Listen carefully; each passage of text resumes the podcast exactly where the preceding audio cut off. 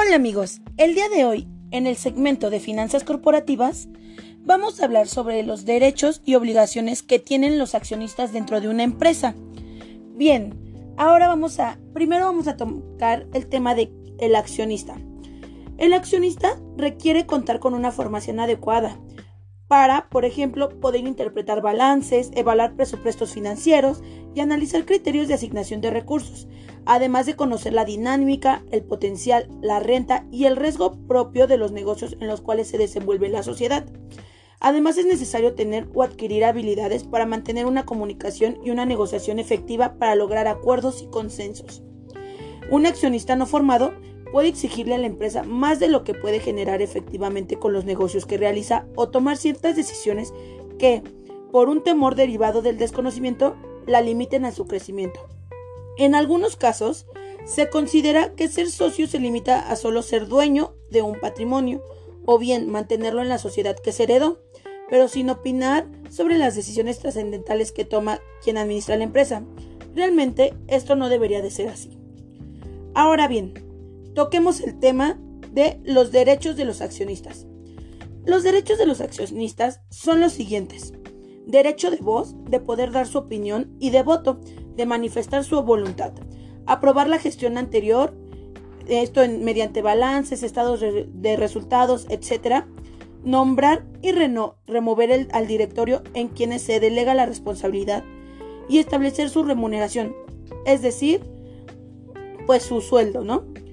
decidir el destino de las utilidades de la empresa, cuánto se distribuye y cuánto se reinvierte, aprobar aumentos o reducciones de capital de la sociedad, responder solamente por el capital suscrito por la sociedad.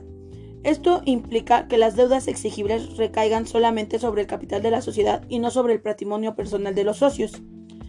También es como derecho está aprobar el plan de negocios y el presupuesto del ejercicio siguiente, y en caso de querer retirarse de la sociedad, poder disponer de la parte proporcional de la propiedad.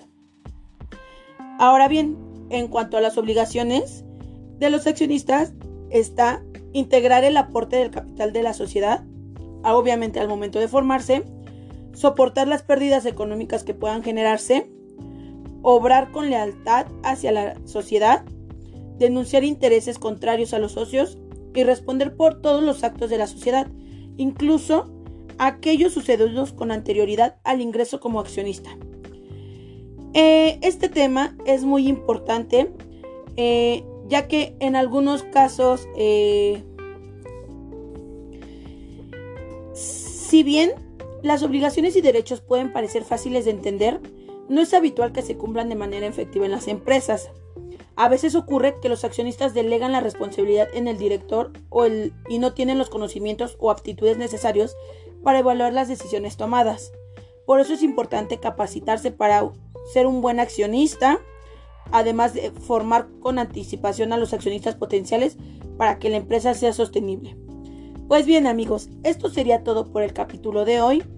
Déjenme sus comentarios, cualquier duda o sugerencia son aceptadas y nos vemos en el próximo eh, episodio. Muchísimas gracias por escucharnos.